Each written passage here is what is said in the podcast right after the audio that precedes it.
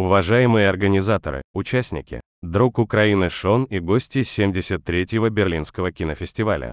Дамы и господа, готовясь к этому обращению, я вспомнил термин, хорошо знакомый вам всем. Сломать четвертую стену. Воображаемую границу между тем, кто на экране, и зрителем. В то же время кино способно преодолевать и другие стены и барьеры, существующие в мире. И реальные, и мировоззренческие. Достаточно вспомнить историю великого немецкого режиссера Вима Вендерса. На мой взгляд, он, в некотором смысле слова, сломал Берлинскую стену за два года до ее фактического падения. В выдающемся фильме «Небо над Берлином», где расколотый надвое город объединяют ангелы, свободно летающие над стеной. Тогда Вендерс даже представить не мог, что когда-то, по сути, на этом же месте, он будет открывать 50-й Берлинале. Там, где когда-то была стена и пустота, теперь бурлит жизнь и бьется сердце Берлинале. И это, мне кажется, очень символично. Многие годы Потсдамскую площадь перерезала Берлинская стена. Формально она разделяла Западный и Восточный Берлин. Она разделяла свободный и тоталитарный мир. И речь не только о государственных границах на карте. Стена разделяла разные мировоззрения, философии, разные ценности. Сегодня такую же стену в Украине стремится построить Россия. Стену между нами и Европой. Чтобы отделить Украину от собственного выбора и собственного будущего. Стеной между свободой и рабством. Между правом на жизнь и ракетными обстрелами. Между развитием и руинами, которые после себя оставляет Россия. Стеной между цивилизацией и тиранией. Возникает логичный вопрос, на какой стороне должна быть культура и искусство? До сих пор они вне политики. Россия ведет полномасштабную войну против нас почти год. Почти год обстреливает и разрушает мирные города, почти год убивает людей, убивает женщин и детей, угрожает миру ядерным ударом, провоцирует продовольственный, энергетический, экологический, миграционный и другие кризисы на всех континентах. Может ли искусство быть вне политики? Должно ли кино быть вне политики? Это извечный вопрос, но сегодня снова крайне актуальный. Я думаю об этом, когда слышу странные призывы к представителям российского спорта, читаю о странных приглашениях российских музыкантов, дискуссиях о деятелях науки, кино и в целом культуры. Я думал об этом сегодня ночью, когда Россия в очередной раз совершила массированную ракетную атаку на Украину. 36 ракет и иранские дроны.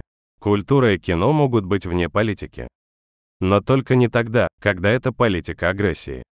Не тогда, когда это политика массовых преступлений, убийств, террора, стремление уничтожить другие страны и другие народы. Когда это политика тотальной войны.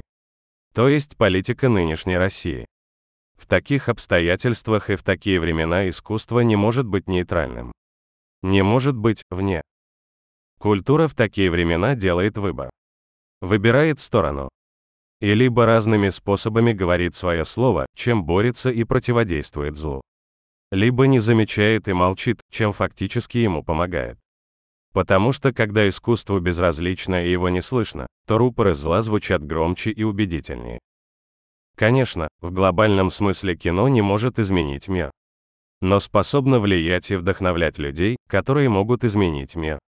Хорошее кино вызывает эмоции. Культовое кино вызывает перемены. В борьбе человечества с любым злом всегда звучит два голоса.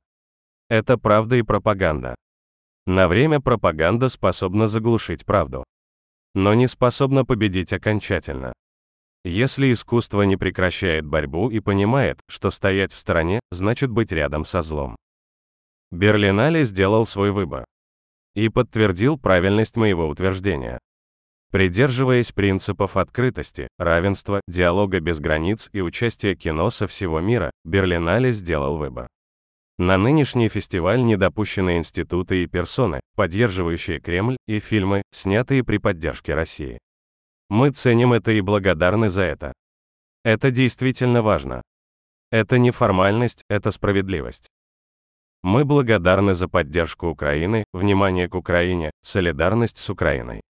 Доказательство этого – официальный значок для участников и гостей Берлинале, золотой медведь, ставший в этом году сине-желтым. Это цвета Украины. цвета нашего флага. Мы сделаем все, чтобы вернуть его на законное место и освободить все наши земли. Ваша поддержка в этом для нас важна, бесценна. Сейчас между нами тысячи километров. Но мы плечом к плечу. Мы говорим на разных языках, но между нами царит полное понимание. Нас разделяет только виртуальная граница. Но между нами нет стены. Дамы и господа, в 1951 году прошел первый Берлинский кинофестиваль. Всем вам известный лозунг и цель первого Берлинале. Это витрина свободного мира. Украина сегодня – это крепость свободного мира. Крепость, которая стоит почти год.